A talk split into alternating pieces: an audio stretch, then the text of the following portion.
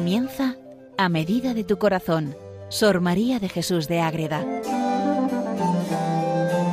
Dirigido por el Padre Rafael Pascual.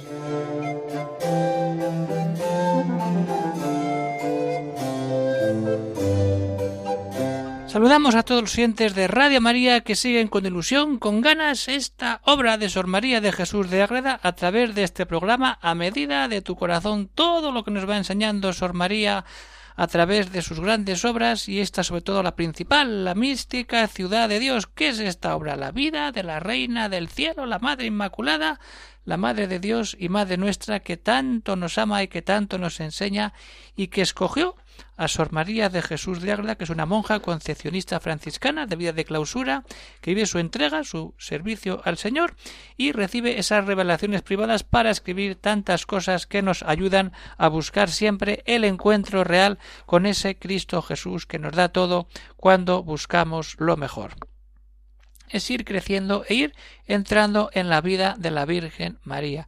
Ya hemos visto en programas anteriores todo lo que va sucediendo. En el programa anterior vimos cómo la niña María, con año y medio, empieza a hablar después de esa visión que tiene con el mismo Padre Eterno. Ahora vamos a entrar a ver qué hace esa niña que ya habla y que empieza a andar. El mismo día que habla y que pide la bendición a sus padres es cuando empieza a andar y empieza, por así decirlo, esa vida de niña con año y medio a moverse por casa y a estar con San Joaquín y con Santa Ana. Es lo que tenemos recogido en el capítulo 25 de la primera parte de la mística ciudad de Dios. Les habla desde el convento de Logroño el padre Rafael Pascual, carmelita descalzo. Pues vamos a ver qué puede hacer una, una niña con año y medio en su casa con San Joaquín y con Santa Ana, pues vamos a ver, por lo primero, cómo va vestida. ¿Qué vida llevan allí? La niña obedece a sus padres, como luego Cristo obedecerá a María y a San José. Esa intimidad que tiene con los ángeles, que tanto hemos hablado ya de la intimidad con los ángeles, y de punto final esa ayuda que hace a los pobres. Ahí tenemos lo que Sor María nos revela de esa manera tan particular en esta obra de la mística ciudad de Dios. Es lo que vamos a ver. Vamos a ver qué sucede ahí cuando empezamos con Sor María a entrar en la vida, en ese meternos en la casa de la Virgen cuando es niña.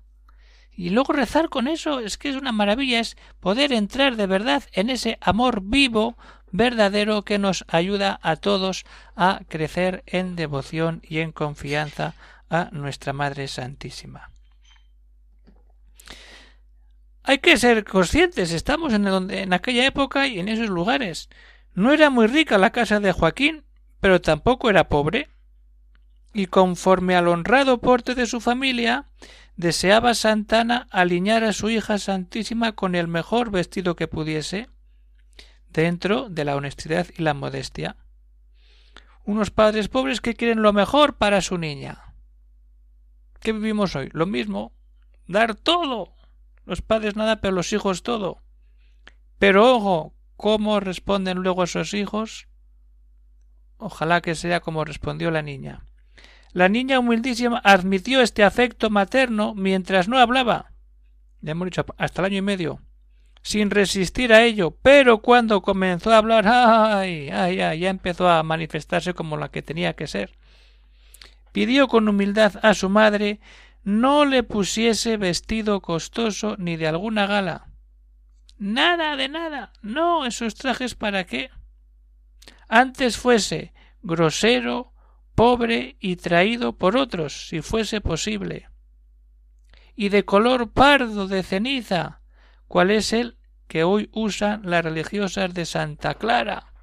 Y nos metemos en la familia franciscana. Hábito tosco, grosero, pobre, heredado de otros. Eso quiere llevar de color pardo, como usan las clarisas. Pero ojo, las clarisas es la orden que nace con San Francisco Santa Clara, y de esa rama con Santa Beatriz de Silva, nacen luego las concepcionistas franciscanas que ahí lo tienen, ese vínculo franciscano que va en el nombre y en la esencia de la orden, concepcionistas franciscanas, pero no tienen el color pardo de las franciscanos ni de las iglesias, sino que hábito blanco. ¿Por qué? Por la Inmaculada Concepción. El hábito de las concepcionistas franciscanas es blanco y con capa azul. Es el reflejo de la imagen de la Virgen. Pero la Virgen, toda esa devoción y esa intimidad del franciscanismo con la Inmaculada nace, aquí tenemos ese reflejo de los franciscanos, de las clarisas y de las concepcionistas franciscanas totalmente unidos. Y esto es muy importante recordarlo la Inmaculada Concepción, esa orden de la Inmaculada Concepción, tiene su vínculo y su unidad total con la familia franciscana. Ahí está. Entonces pasa eso. La Virgen está ahí y ¿qué dice?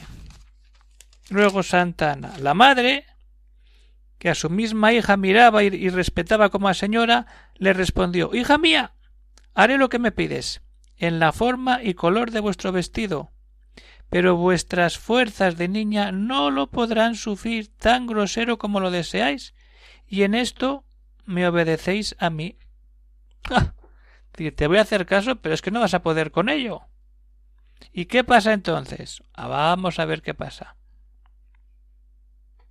No replicó la niña obediente a la voluntad de su madre Santana, porque jamás lo hacía, obedecía siempre. Ahí está una hija de verdad y se dejó vestir de lo que ella le dio,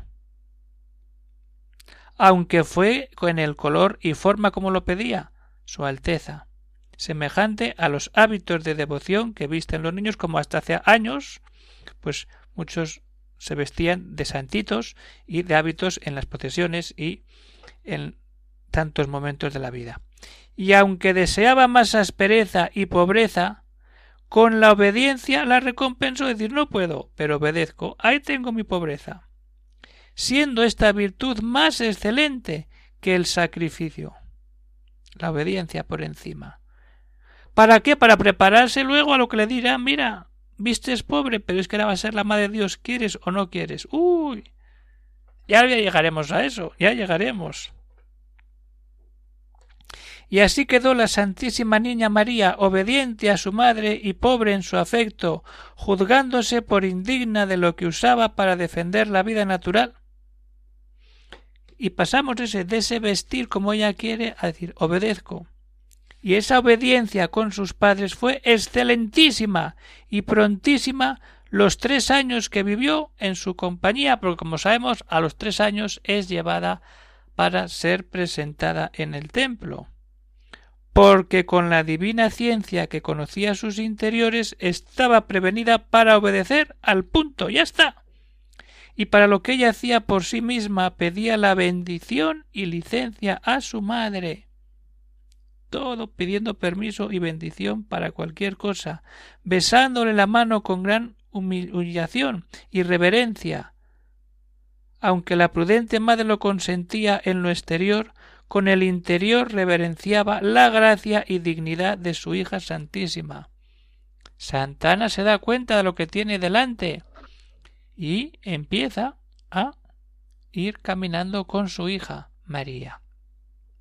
Y desde ahí, ¿qué pasa ahí? Que ahí tenemos toda la fortaleza. Pero vamos a hacer ese esfuerzo, es decir, María empieza a hablar, empieza a decir lo que ella quiere. Y la madre dice, muy bien, tú quieres esto, pero como niña tienes que adecuarte a tu condición. Y obedece. Y cuando la Virgen obedece, la vida va creciendo y reconoce que, que es más la obediencia que el sacrificio voluntario. Y desde ahí pasan más cosas. Claro que sí, vamos a verlas.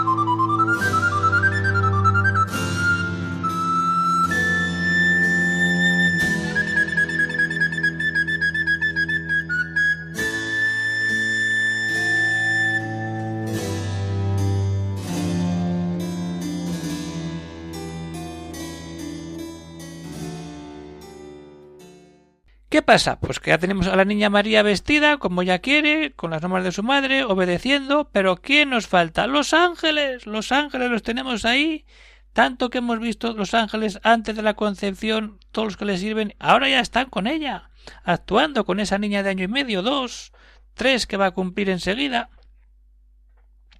Se retiraba algunas veces en tiempos oportunos para gozar a solas con más libertad de la vista y coloquios divinos de sus ángeles, de sus ángeles, no de su ángel que tenemos nosotros, sino ella tenía mil, ya lo sabemos. Y manifestarles con señales exteriores el amor ardiente de su amado, y hacía ejercicios, se postraba llorando y afligiendo aquel cuerpecito tierno. Pero por los pecados de los mortales lloraba. ¿Qué es lo que le ha pedido el Padre? Llora por los pecados de la humanidad. Y desde ahí pidiendo e inclinando la misericordia del Altísimo. ¿Para qué? Para que obrase grandes beneficios que comenzó a hacer. Tenía dolor interno de las culpas que conocía y la fuerza del amor que le causaba. Eso le sentía dolor, pena, porque ella ve el pecado, ella concebida ese pecado ve el efecto del pecado, y en comenzando a usar de las fuerzas corporales en aquella edad, ¿qué fuerza puede tener una niña de año y medio? Pues ahí está, las estrenó con la penitencia y mortificación.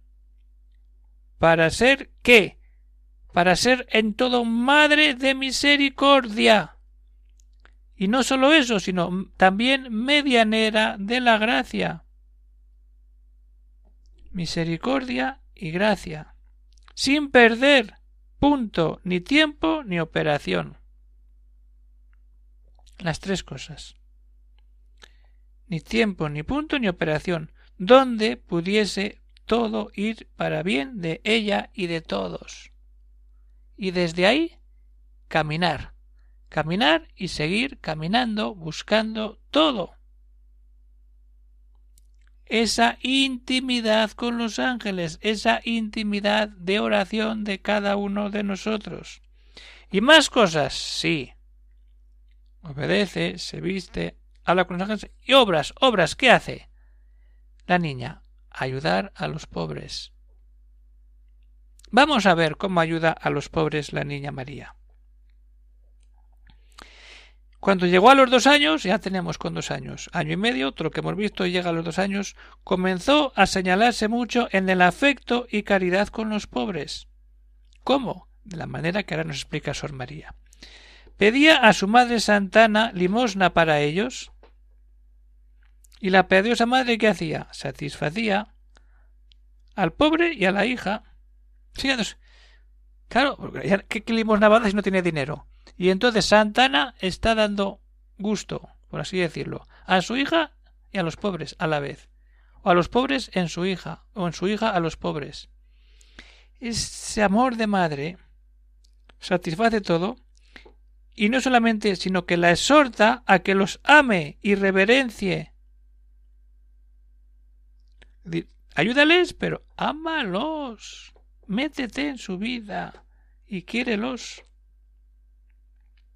Y a más de lo que recibía, para distribuir a los pobres, reservaba alguna parte de su comida para darles. Se quita de comer para dar comida a los pobres. Esto es muy común cuando leemos vidas de santos. En esa infancia juventud o vida adulta. Se quitan de comer para que el pobre coma. Esos pobres de verdad que no tienen nada, nada, nada. Todo eso con el beneplácito de su madre. Y desde aquella edad, para que pudiese decir mejor que el santo Job, desde mi niñez creció la misericordia conmigo. ¿Qué hace? Da al pobre limosna, pero no de cualquier manera, ojo. He hecho una monedilla, así que está, no. No como quien la hacía en beneficio de gracia, sino como quien pagaba de justicia la deuda. ¿Qué deuda? Cuando dice en su corazón a este hermano y señor mío, y está hablando de un pobre, se le debe y no lo tiene, y yo lo tengo sin merecerlo. Y entregando la limosna, besaba la mano del pobre. Ojo. Y más todavía. Y si estaba a solas le besaba los pies. Y si no podía hacerlo, besaba el suelo donde había pisado. La presencia de Cristo en los pobres. La empieza a vivir ella. Pero ojo, final de esa actitud de la Virgen niña con los pobres. Jamás dio limosna a pobre que no se la hiciese mayor a su alma. Ah, doy la moneda. No, es dar limosna pidiendo por ese alma. Y así volvían remediados de alma y cuerpo de su divina presencia ayuda al cuerpo, pero ayuda al alma. Es decir, ¿qué hago yo con dar una ayuda económica? Muy bien. Pero voy a rezar por esos a los que les he ayudado. Eso es lo que hace María y eso es lo que nos deja como testimonio la vida de la Virgen, es decir, salir de nosotros. Querer vestir lo más pobre, lo más humilde, pero siendo conscientes de lo que podemos a cada edad y desde ahí obedecer y desde esa obediencia entrar en oración con los ángeles. Es decir, esto vivo hacia adentro y hacia afuera los pobres que necesitan oración, ayuda y todo aquello que puede haber de verdad en nuestro corazón. Esto es la maravilla de leer así la mística ciudad de Dios, sin tener prisa, poniendo todo en ese Dios que nos da todo y nos ha dado a su Madre, la Madre Inmaculada y Madre nuestra, y a Sor María que nos va regalando esta alegría de poder leer juntos la mística ciudad de Dios. Pues vamos ya terminando el programa de hoy, queridos oyentes de Radio María. Si alguno tiene alguna cuestión, alguna duda, algún problema o comentario, pues puede escribir al siguiente correo electrónico agreda arroba radiomaria.es y ahí salen temas. Pues terminamos ya por hoy. Queridos oyentes de Radio María, se despide de todos el padre Rafael Pascual, Carmelita Descalzo, desde el convento de Logroño. A seguir leyendo, a seguir rezando y a seguir buscando un libro que nos sirva de apoyo, en este caso la mística ciudad de Dios, u otro y estar siempre unidos en Radio María para ir creciendo como hermanos en ese Cristo Jesús que busca lo mejor para todos nosotros, la vida de santidad a través de tantos programas y de tanta ayuda que es Radio María para tanta gente que está sola o no tan sola y ahí se manifiesta que Dios quiere entrar en el corazón de cada uno de nosotros. Pues hasta otra ocasión que nos veamos y seguiremos. ¿Qué nos queda de ver? Ojo, atención la preparación para esa entrada en el templo. Eso es lo que veremos en el siguiente programa, Dios mediante, cuando volvamos a vernos en esta cadena de radio. Un saludo para todos.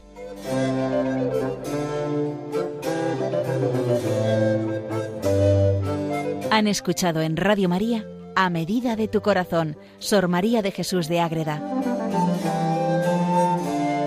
por el Padre Rafael Pascual.